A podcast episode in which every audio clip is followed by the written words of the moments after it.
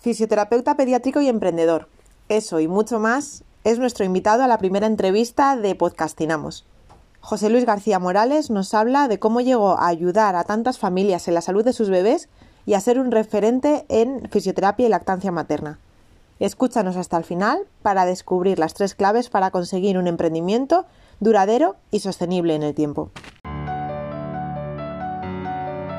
Estás escuchando Podcastinando, el podcast en el que te hablo a ti, profesional de la salud que quieres dejar de procrastinar y ponerte manos a la obra para ayudar de verdad a mujeres y bebés.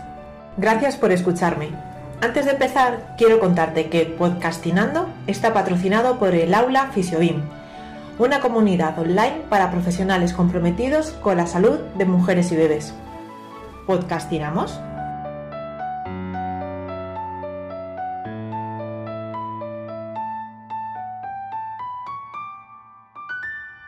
Tenemos a un invitado que para mí es un referente en el tema de la fisioterapia pediátrica y de quien tengo la oportunidad de aprender constantemente, que es José Luis García Morales. Buenos días, José, ¿qué tal estás? Buenos días, Lorena. Eh, un placer, un placer estar en este nuevo proyecto, que todo lo que haces es calidad y yo encantado de que me invites. Muchas gracias. Gracias por aceptar la invitación.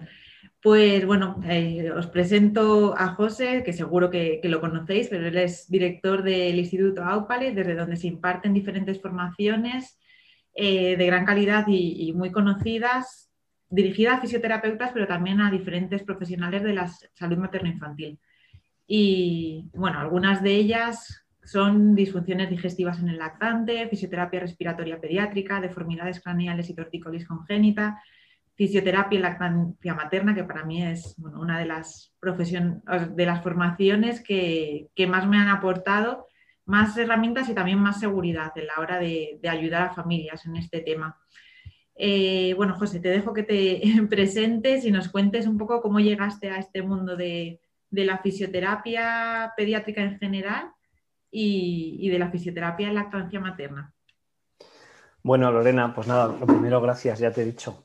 Em, nada, decir, el, Instituto Aupale, desde donde ofrecemos formación, sobre todo a fisios, eh, pues está dentro de, lo que llamamos el grupo Aupale, ¿no? que tiene la otra parte, que es la del centro Aupale, que bueno, es desde donde ofrecemos tratamiento a las familias, bebés, eh, los niños intentamos eh, bueno, pues ayudarles en todo lo que podemos, que podamos hacer desde la, desde la fisioterapia.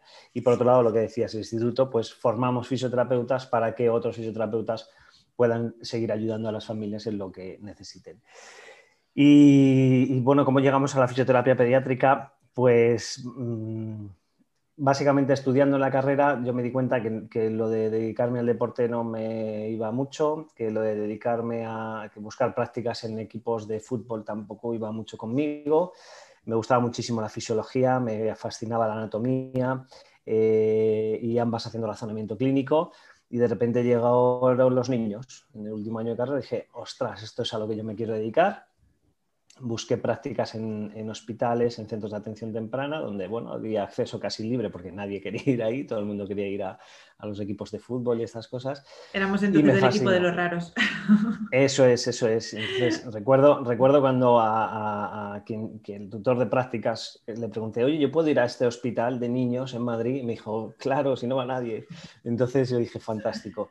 Y realmente ahí empezó. Yo tengo la suerte, siempre, siempre os lo cuento, ¿no? que, la, suerte, la suerte la desgracia, que no, he dado el salto del adulto al niño. ¿no? Desde el principio me brindaron la oportunidad de trabajar con niños. Eh, según terminé la carrera me llamaron de un centro de atención temprana donde había hecho prácticas y desde siempre he trabajado con niños. Entonces, no, no hubo cambio desde el principio. Y en concreto de la lactancia materna, pues en el ámbito de la lactancia materna llevo eh, alrededor casi ya de 11 años, que es cuando, eh, bueno, pues cuando mi mujer estaba embarazada de mi hijo mayor. Y entonces me puse a leer todo lo que había acerca de... Porque yo ya llevaba años trabajando con niños y sabía mucho de, fisioterapia pediátrica y de, y de, patología neurológica en niños y sabía mucho de cosas de niños, pero realmente no sabía de niños. De niño dentro del ámbito familiar no sabía realmente eh, que era un niño de verdad, ¿no? Parece esto lo de, lo de Pinocho. Entonces me puse a leer, a leer, a leer eh, acerca de crianza, de maternidad, de necesidades reales del bebé y, en consecuencia de lactancia, ¿no? Y me fascinó, me fascinó el cómo estaba todo tan calculado milimétricamente. Y entonces, pues ahí me puse a estudiar mucha lactancia, eh, y luego en consulta, pues iba yo, seguía trabajando, pero veía, empezaba a crear puentes entre, oye, esto que estoy tratando, que viene este bebé por la razón que sea, y luego la, familia, la madre me dice, pues desde que le vimos ya no me hace tanto daño al, mamar en el pecho. Entonces, bueno, pues cosas que seguramente ocurrían antes, pero que en ese momento yo le daba la importancia que tenía porque estaba estudiando temas de la alimentación infantil. Es que parece para. Perdona, José. No, no, y a partir de ahí empecé a, desarrollar, a pensar en los dos ámbitos, ¿no? Y poco a poco, pues, pues mira, aquí estamos, enseñando a otros fisios a ayudar a, estas madres con problemas con, la lactancia. Sí, qué gran paso. Y decía que parece paradójico, incluso en tu caso, que tuviste la suerte desde un primer momento de estar metido en el mundo de la fisioterapia pediátrica, del mundo infantil, de ser de, de ese grupo de, los raros, que yo también me, incluyo, que no queríamos ir a los, a los equipos de fútbol, etcétera, pues incluso en esos casos, eh, como decir, pues cosas fisiológicas, ¿no? Que comentas que con tu paternidad, el empezar a hablar y empezar a, descubrir el mundo de, la crianza, pues a mí la verdad que me ha dado mucho que pensar en mi profesión y en, mi maternidad. Sí, es decir, hasta qué punto estamos tan metidos en la, en la patología que, sí, que por supuesto como profesionales sanitarios necesitamos saber de patología y necesitamos ayudar a volver a, restablecer la salud, pero es que no partimos desde la fisiología, no sabemos que la palabra esterogestación, yo creo que pocas veces me hablaron de ella en la carrera y es algo que he ido descubriendo y es que creo que debemos volver a la base y, bueno, creo que en tus formaciones yo otra vez he vuelto a decir, ¿no? a, a sentirme muy identificada desde aquí, es desde donde necesitamos partir. Sí, efectivamente. Eso falta. Realmente nos forman en, intentar solucionar problemas, que es algo que, me chirría bastante, porque intentamos aportar lo que tenemos y, si se puede utilizar para mejorar, fantástico. Nos forman en eso, ¿no? en detectar cosas eh, serias, por supuesto, intentar ayudar, pero bueno, pues, pues el día tiene 24 horas, ni más ni menos, para bien y para mal. Y una sesión en un centro de atención temprana clásico, pues dura media hora, 40 minutos.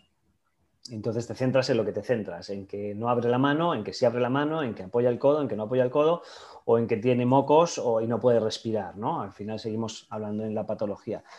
Pero las 23, 30 horas eh, restantes del día es un bebé dentro de un entorno, con una familia y con unas necesidades reales y fisiológicas de un bebé. Y, parece que todos entendemos, ¿no? Las necesidades de un bebé, ¿cuáles son? Pues comer, eh, dormir y, cagar, básicamente. Y hablo de cagar porque los bebés cagan, no hacen caquita.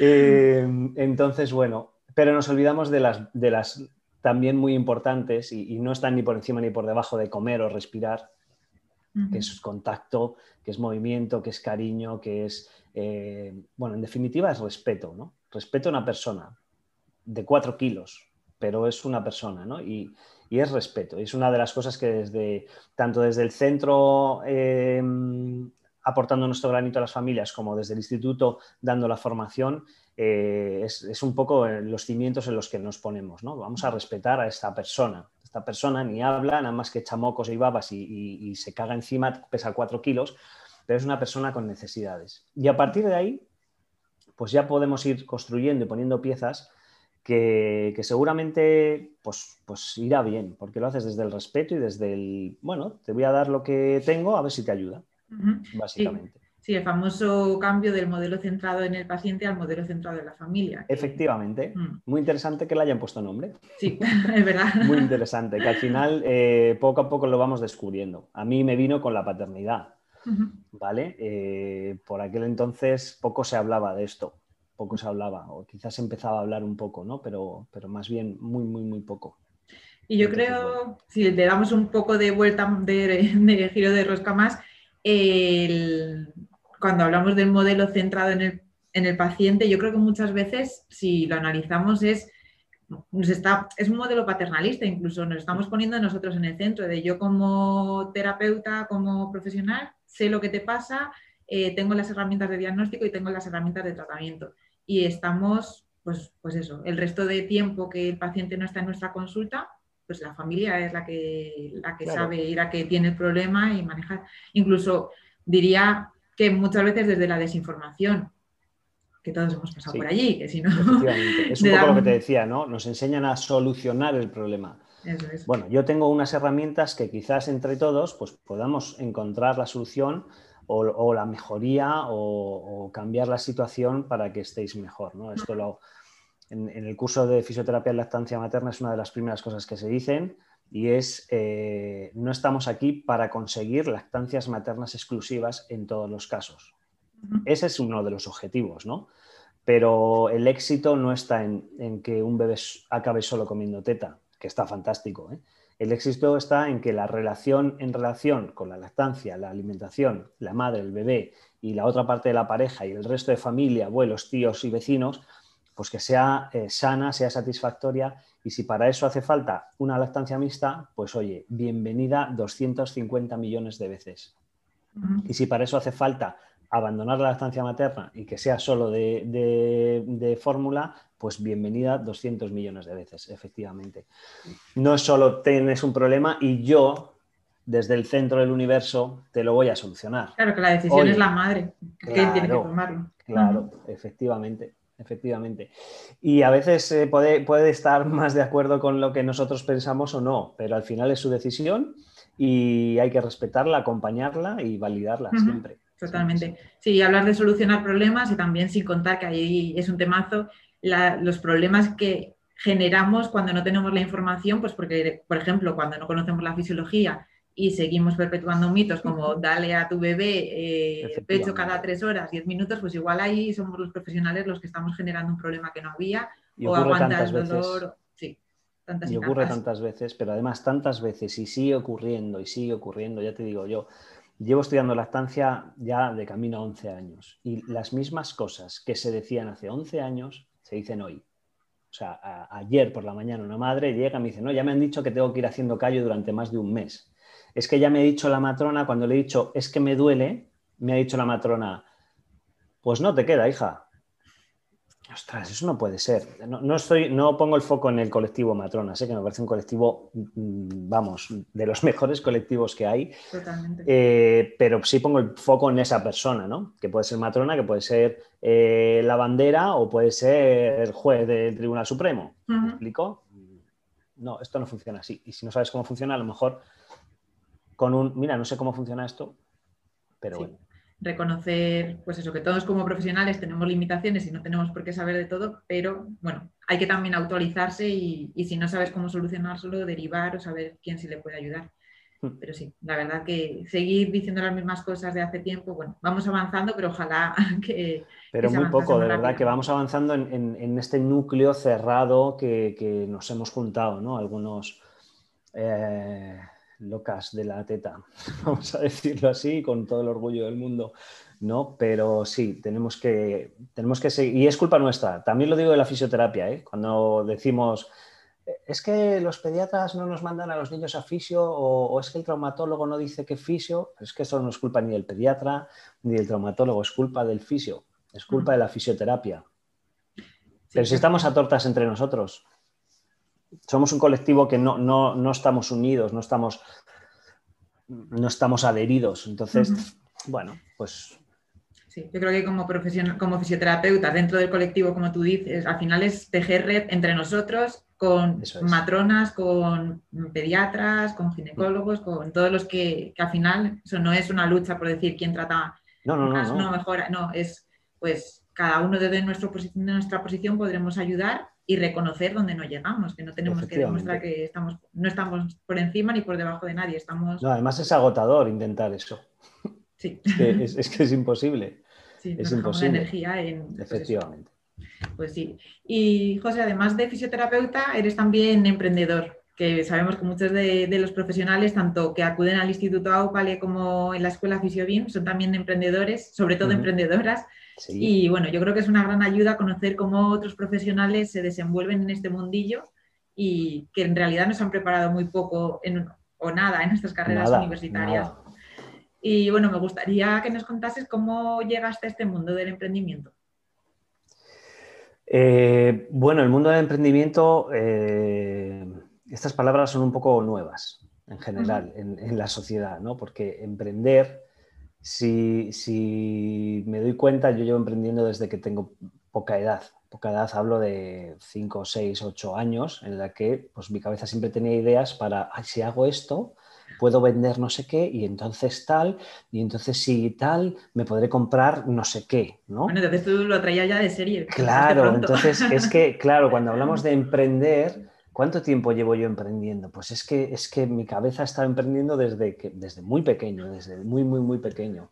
Eh, cosas del tipo, pues voy a casa a un familiar, le arreglo un enchufito, me da no sé qué, y mira, con esto ya tengo para comprarme un destornillador para poder arreglar el otro enchufe que no podía. Pues entonces, ¿cuándo llegué? Pues es que no llegué, es que yo creo que, estoy ahí, ¿no? Entonces, bueno, ya más centrado en, la fisioterapia, pues, eh, como te digo, tuve la suerte de, de terminar la carrera y que me llamasen antes de terminar casi en un centro de atención temprana en el que, bueno, de repente las familias me, propusieron eh, continuar con el tratamiento pues, a domicilio.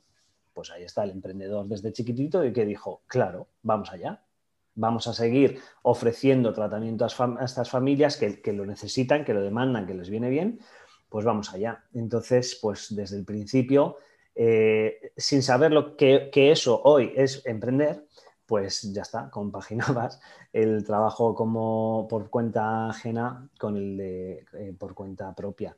Al final, eh, yo creo que la inmensa mayoría de fisioterapeutas hemos tirado de camilla y de coche en algún momento.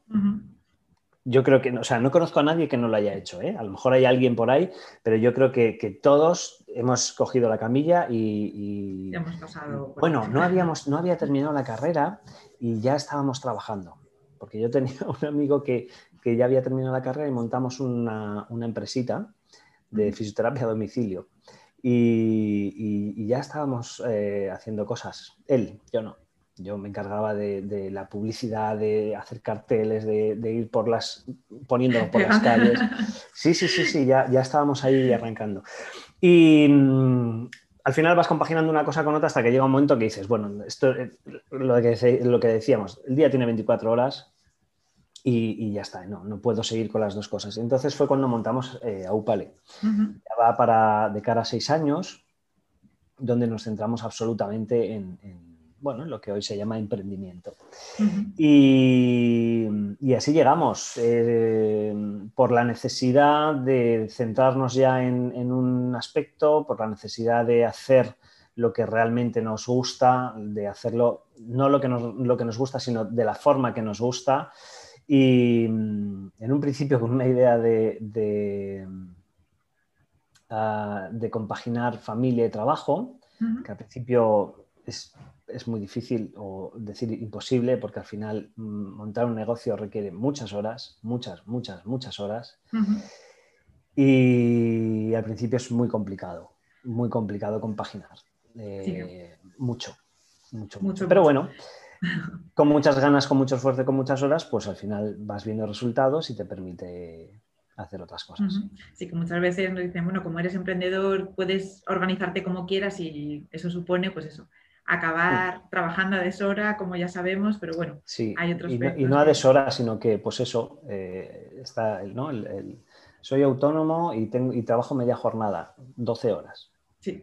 Nuestra media jornada son 12 horas. Qué bien lo has definido, sí. Efectivamente, claro. A mí cuando tengo amigos ¿no? que me dicen, oh, he, hecho, he echado hoy una jornada, he estado de no sé qué hora, no sé qué hora, estoy agotado. Digo, pero si esa es mi media jornada. ¿no? Pero bueno, pero lo hacemos con un gustazo porque estamos haciendo lo que, lo que realmente nos, gusta, nos apetece y, eso. Y pasan las horas simplemente. Totalmente. Sí, y yo creo que es un paso también cuando somos capaces de cuantificar, decir, hoy he trabajado tanto, porque, bueno, pues a veces es muy difícil en ese compaginar y en ese conciliar la línea se difumina y es como, uy, que aprovechar, voy a aprovechar esta siesta del bebé para, para pues eso, hacer tal y, no sé en qué momento se ha despertado y ha tenido que dejar de trabajar, pero bueno, lo importante es también que miremos un poco al medio plazo, medio largo plazo, que existe también, aunque estemos Efectivamente, sí. Y que vamos que ir avanzando y gestionando mejor el tiempo. Sí, estás, estás plantando, pero para, o sea, los cuidados de, un árbol centenario son absolutamente mínimos, pero cuando sale el primer brote, eh, tienes que estar 24 horas pendiente y, es, y, es, así realmente, es así realmente. Y las horas que dices de cuantificar, bueno, cuantificamos las horas físicas. No hablo físicas de estar en camilla, ¿eh? hablo físicas de estar pues, preparando no sé qué documentación, no sé qué, pero las horas mentales yo creo que no paran. ¿eh? Ni durmiendo. ¿Cuántas, cuántas, veces durmiendo de repente? A mí me ha pasado y seguramente a, mucha gente también, de repente hacen así los ojos, ¡pum!, se abren y tienes una idea y dices, hostia, y la escribes, ¿no? Y dices, y, o sea, no, no, no sé cómo, por qué pasa, pero... Seguro que hay explicación fisiológica. Está durmiendo, seguro, seguro, seguro.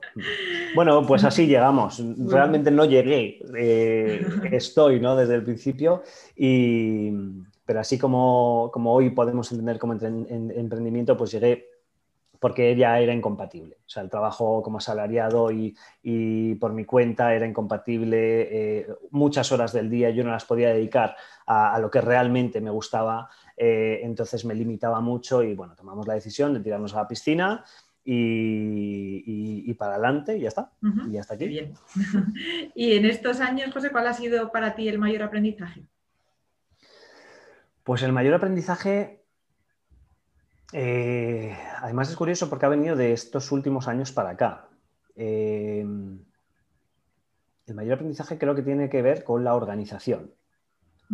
Eh, porque o eres capaz de organizar, de poner horarios, de tener claras las metas, a, por supuesto a largo plazo, esas tienen que ser clarísimas, pero a medio y a muy corto plazo, o, de repente pasan los días, pasan las semanas, pasan los meses y pasan los años y de repente dices, ¿qué hemos hecho?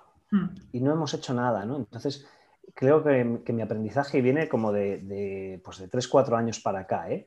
Eh, ha sido ser capaz de, plantear metas a largo, a medio, a corto y a muy, muy corto plazo, pero a muy, muy corto plazo significa que tengo que hacer de aquí en dos horas, ¿vale? Entonces creo que es muy importante. Lo que yo me llevo eh, es el, tema de organización, el tema de metas muy, muy, muy claras, muy definidas y, el, una meta. Una. Una meta, una idea, un proyecto. Porque podemos tener muchas ideas, pero tener, tener muchas cosas abiertas no, hace que no se termine ninguna. Entonces, mi aprendizaje es organizarse, organización, metas muy claras y centrarte en solo una.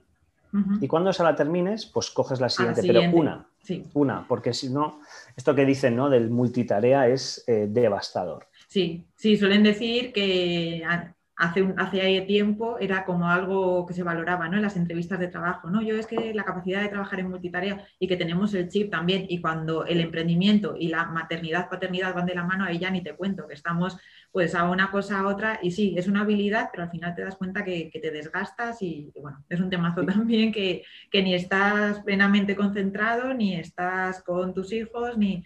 Y lo que tú dices, que nos quedamos siempre en ese desgaste con la sensación de lo que no hemos hecho de lo que nos queda por hacer y, no nos valoramos y, a nosotros. Y constante y, sin cerrar cosas. Hmm. Solo abrir, abrir y seguir ampliando la lista de cosas pendientes y sin cerrar. Y bueno, el aprendizaje es mucha organización, mucha planificación, eh, una cosa. Cuando termines esa cosa, empiezas con la siguiente.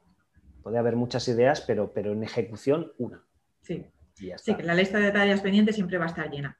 Pero siempre, pero siempre, siempre. O sea, o sea, es imposible vaciarla porque, porque vamos evolucionando, ¿no? y, lo que en un principio una idea, un proyecto tiene una pinta, eh, según vas trabajando tiene una pinta absolutamente distinta, absolutamente distinta, ¿no? Entonces, bueno, me quedo con eso. Y aprendizaje que, no, no, existen las jornadas, no, no tiene sentido, eh, pero sí la tienes que crear, sí tienes que crear un, de tal hora a tal hora hacemos esto, de tal hora a tal hora hacemos esto otro. Y si me queda algo de lo anterior, bueno, pues lo, vuelvo a programar en otra franja horaria, porque si no... Sí. igual cuando, cuando, estamos con un paciente que trabaja o, deberíamos estar con nuestra atención en el paciente, no al ordenador, al teléfono, porque si lo hacemos, está claro que no vamos a hacer el tratamiento o, el paciente no, no, creo que vuelva. Entonces, cuando estamos haciendo una tarea, un proyecto de ordenador, también tener esa misma, ese mismo chip de estoy a esto y a esto a esto y a esto, al 100%, y lo demás no importa. Totalmente. Y ya está, y ya está. Con eso me quedo, ¿eh? Y creo que, no sé, si a alguien le vale, pues a mí... Eh, Seguro que sí. y en estos últimos meses, José, nos ha dado, no cabe ninguna duda, que nos ha dado, nos ha vuelto del revés los planes a todos, en muchos sentidos. Y a nivel profesional, ¿qué te ha enseñado la situación de pandemia que, hemos vivido, bueno, pues toda esta situación?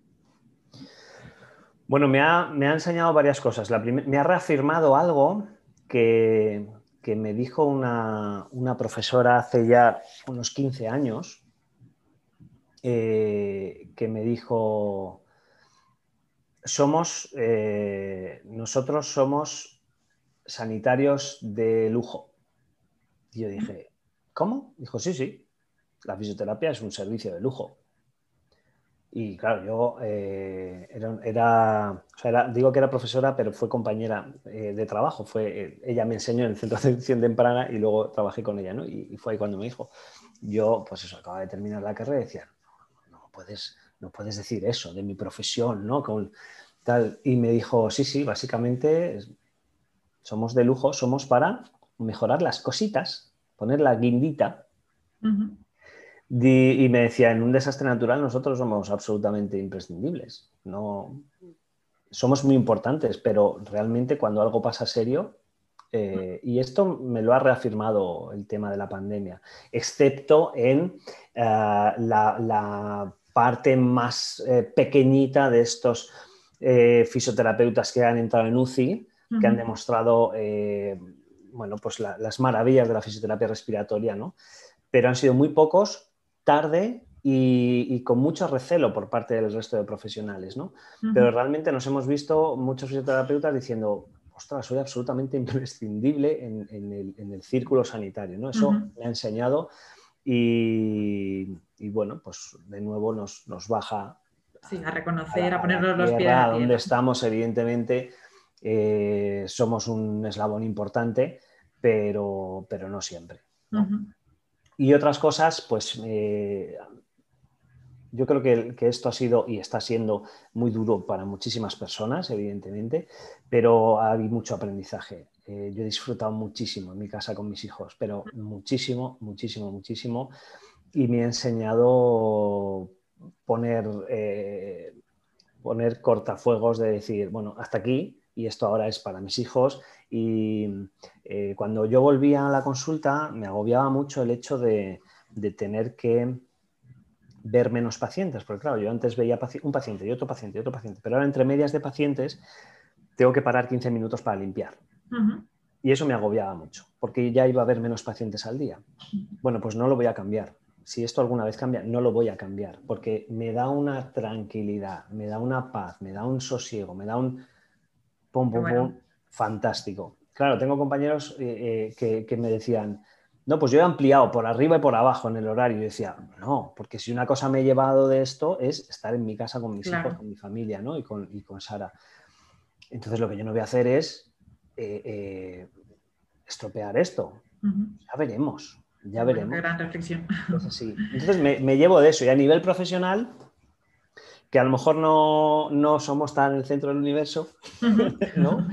Y, bueno, y a, saber qué es lo importante, qué es lo no importante y, y a cambiar cosas, evidentemente, que, hemos hecho la mayoría. Tú ya lo tenías hecho, ¿no? Que lo hablábamos en, el online, muchas, muchas opciones de online, de, plantear, oh, la fisioterapia online es imposible. ¿Cómo vamos a hacer fisioterapia online? Sí, yo esa frase la he oído muchas veces. Claro, es imposible, pero si la fisioterapia es tocar, pero si es no sé qué, y de repente te das cuenta que, pues que el hambre agudiza el ingenio, básicamente, y te, ocurren ideas que, suplen perfectamente. Eh, Evidentemente, cuando hay que tocar, hay que tocar. Sí, sí hay cosas que son insustituibles. claro, pero se pueden dar muchas herramientas. a lo mejor no hace falta no hace falta tanto tocar, ¿no? Sí, sí, yo creo que, bueno, mi reflexión es, estoy totalmente de acuerdo contigo, José, y creo que es algo que pienso mucho, ¿no? En estos meses. Qué pena que haya tenido que venir una pandemia mundial para hacernos pues, parar y, y bueno, pues replantearnos tanto a nivel profesional como tú has dicho, que bajarnos a la tierra como a nivel personal, es decir, mm. bueno, pues vamos a resetear ciertas cosas. Y bueno, el hecho es que ha venido y que nos ha traído grandes aprendizajes para todos. Y a nivel, lo que tú dices de que, la, afirmación de cómo vas a hacer fisioterapia sin tocar, ¿no? Yo es algo que he escrito estos meses mucho en, en redes sociales y que he compartido también en la escuela Fisiobim, es decir, es que la fisioterapia, aunque es una profesión muy de tacto, pero va mucho más allá de nuestras manos. La ayuda que podemos prestar va mucho más allá. Y lo he vivido nuevamente en primera persona. en el momento en que nos confinaron, yo estaba embarazada de 20 semanas de mi tercer embarazo. Y yo necesitaba de otras compañeras, matronas, de ginecólogos, de... Y, sí, pues había cosas. Lógicamente, una eco me la tienen que hacer presencial, eso no hay ninguna duda pero tengo más necesidades y más preocupaciones más allá, tenía en ese momento más allá de eh, el contagio del COVID. Lógicamente me preocupaba, pero pues yo agradecía que otras profesionales estuviesen ahí para ayudarme y, bueno, pues cómo hacer el acompañamiento de mujer embarazada en el posparto, o sea que todo eso es súper importante y bueno, como como fisioterapeutas tenemos que ser conscientes hasta dónde llega nuestra ayuda y que no son solo nuestras manos. Efectivamente. Efectivamente, es así. Yo creo que además ha habido un aprendizaje global, que lo digo así de broma siempre, que es que los, los, los fisios también podemos trabajar con guantes. Sí. Esto es muy interesante, ¿no? Tradicionalmente, no, es que no me, no me puedo poner guantes porque pierdo sensibilidad.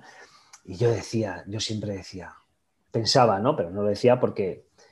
Y pensaba, pero escucha, los neurocirujanos a lo mejor necesitan un poco más de sensibilidad que nosotros. Y usan guantes, a lo mejor no, no tal. Y bueno, yo creo que esto nos ha venido a demostrar que, que, va más allá de guantes sí, guante no, que nos podemos adaptar, que nos adaptamos. Y, y, las imágenes que salía al principio de la vuelta al trabajo, ¿no? De fisios dando masaje con guante, era como, que, como poco llamativo, ¿no? Y bueno, pues a lo mejor no, no, es tan especial nuestra sensibilidad. O, si, o lo es tanto que somos capaces de hacerlo igual o mejor hasta con guantes, ¿no? Pues sí. Eso, eso me quedo también, que estoy viendo con, con, los alumnos en los cursos de cuando hablamos de esto, que es interesante también. Pues sí, o una enfermera coger una vía, por ejemplo. Claro, Claro, efectivamente. Mm, pues sí. Y José, ya para terminar, ¿qué recomendación darías a otros compañeros de profesión que, estén en estos momentos empezando a plantearse o que estén dando los primeros pasos en esto del emprendimiento? Eh, primero lo que he dicho antes, o sea, organización absoluta. O sea, que, que, no, que no des un paso sin saber qué paso vas a dar. Es decir, que des un paso sabiendo previamente que vas a dar ese paso.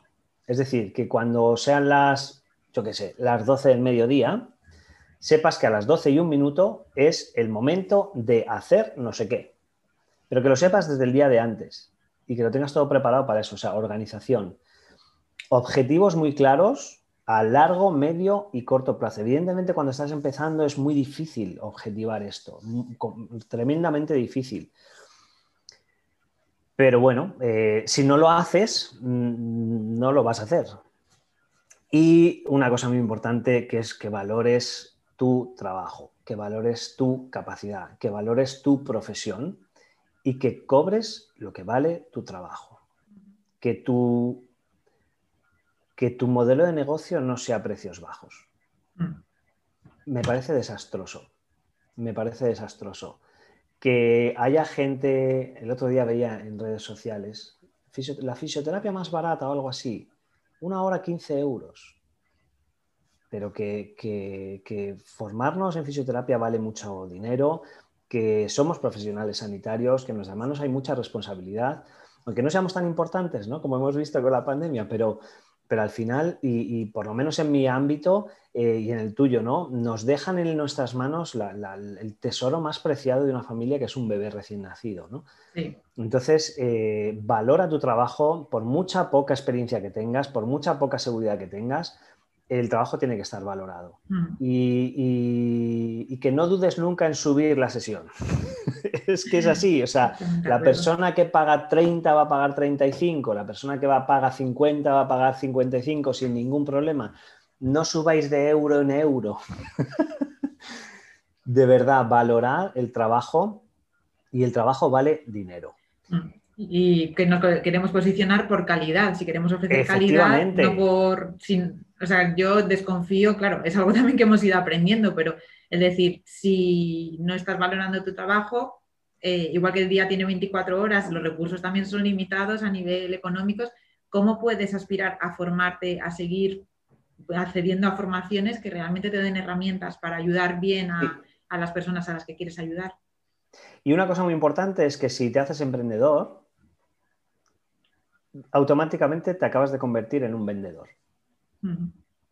Y esto hay veces que si, llevas así como la profesión muy por dentro, muy decir sanitario, no sé qué, tal, y no, no, en el momento que tú quieres montar un negocio, pequeño, grande, grande, pequeño, presencial, online, lo que quieras, te acabas de convertir en vendedor. Porque o vendes tu producto y tu servicio o no puedes avanzar.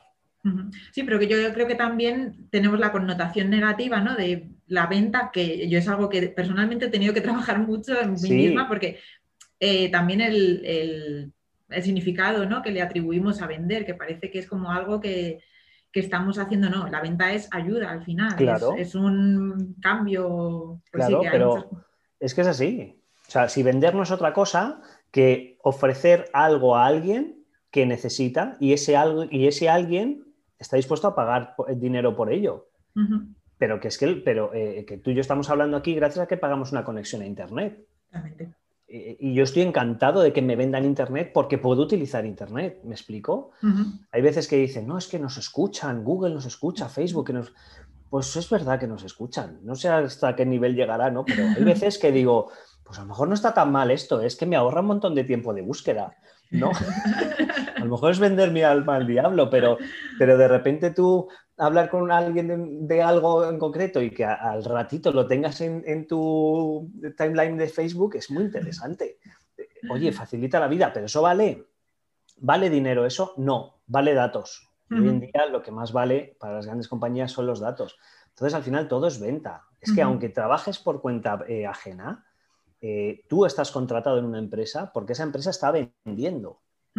Entonces creo que es importante que o vendes o no generas ingresos y si no generas ingresos no vas a poder avanzar porque ha tocado vivir en este momento. Sí, y además yo creo que en el mundo de la maternidad, que bueno, es algo bueno también que mencionemos porque también existe el altruismo, que yo lo admiro y me parece muy respetable, eh, pero que a veces es como en los dos sentidos, ¿no? Como decir, venga, no me cuesta nada ayudarte, que si lo hacemos de forma voluntaria, o sea, chapó, o a veces también cuando se nos pide, ¿no? Eh, ay, si no te cuesta nada contestarme, pues mira, si te quiero contestar bien, si te quiero ayudar bien, igual necesito una hora de mi tiempo. Y yo creo que, bueno, pues al final cuando estamos muy, igual también a ti te ha pasado, José, en la maternidad, el, el pensar, decir, bueno, si no me cuesta nada, no, al final estoy quitando tiempo a mi bebé o estoy quitando tiempo de mi cuidado personal y igual con contestarte por WhatsApp en 10 minutos no te estoy ayudando realmente porque te puedo generar más dudas o te puedo... Entonces, bueno, ahí es muy importante también y, bueno, pues sí que, generamos mucha ayuda eh, difundiendo y, lo hacemos de forma acceso gratuito, pero que también tengamos en cuenta dónde, hasta dónde llega una cosa y dónde podemos ayudar de forma personalizada de verdad. Sí. La frase de no te cuesta nada no es verdad. No mm. existe nada gratis. Esto se lo aprendí a una persona de la que he aprendido mucho y, no existe nada gratis. Alguien lo paga. Y que a mí hoy no me cueste nada darte una respuesta concreta, concisa a este problema que tú no tienes ni idea ni siquiera de por dónde te viene, me ha costado años de experiencia, de formación y gastarme dinero, tiempo y esfuerzo en ser capaz de sintetizar tanto una respuesta para que no me cueste nada darte una respuesta en 10 segundos. hoy no me cuesta, pero me ha costado mucho tiempo, esfuerzo y dinero. Entonces, todo tiene un precio y si eso hay alguien que lo está pagando. Siempre, no, existe nada gratis. Cuando yo te ofrezco algo gratis, lo está pagando el tiempo de mi bebé. es, que es así, es que es así. Entonces, eh, consejo, no, no pretendo dar consejos, pero cosas que a mí me han venido bien, organización, eh, objetivos muy claros a medio, corto y largo, plazo, y que no tengas miedo ni, ni te corte vender. Porque realmente tú si, realmente montas algo, sea lo que sea, es porque quieres ayudar a otras personas. Y si hay personas dispuestas a ser ayudadas por ti, pues oye, aquí se crea el trueque. Totalmente. Es que, es así. Entonces, en el momento que entiendas que, que, tienes que venderlo para poder seguir ayudando a más personas, pues ya está. Es que estás ayudando a personas no, no, es otra cosa. Y por eso te dan algo. Oye, te pueden dar, eh, no sé, ¿no? estas ofertas, ofertas de trabajo de mm, te vienes a no sé dónde y te damos casa y comida. Coño, ya me estás pagando, no con pues dinero, pero me estás pagando con casa y comida, ¿no? Sí, el trueque que es la forma más. Efectivamente. pero estamos haciendo trueque con dinero, pues ya está. Pero no hay que tenerle miedo a eso. Y más si quieres emprender. Es que, es que si no, eh, no vas a poder no vas a poder seguir ayudando a personas porque no te va a permitir, efectivamente. Va de la mano de mirar a medio y a largo plazo y, seguir pudiéndote formar y seguir, pues eso, llegando a, más, a más personas. Pues creo que son muy buenas tres recomendaciones para cerrar esta entrevista, José. Mm. Muchísimas gracias, ha sido un placer compartir contigo esto, este ratito. Y, y, bueno, pues que espero que sea de gran ayuda, confío que sí, a muchísimos profesionales que a su vez puedan y, que quieran llegar cada vez a más familias. Gracias a quienes estáis escuchando y hasta el próximo episodio del podcast. La pandemia puso distancia entre las personas, pero mujeres y bebés siguen necesitando sentir cerca a profesionales en quienes confiar. Si eres profesional de la salud materno-infantil, tu misión es ayudar a las mujeres en su embarazo, parto, posparto y a lo largo del desarrollo de sus bebés. Por eso he preparado una guía gratuita para ayudarte. Los 5 pasos imprescindibles para ayudar a más mujeres y bebés a pesar de la distancia. Puedes acceder a ella ahora mismo en www.fisiobim.com. Seguimos conectados en Instagram, LinkedIn, Facebook o a través de mi boletín semanal. Nos escuchamos en el próximo episodio y recuerda, tienes mucho que aportar como profesional de la salud materno-infantil. Podcastinando está patrocinado por el Aula Fisiobim, una comunidad online para profesionales comprometidos con la salud de mujeres y bebés.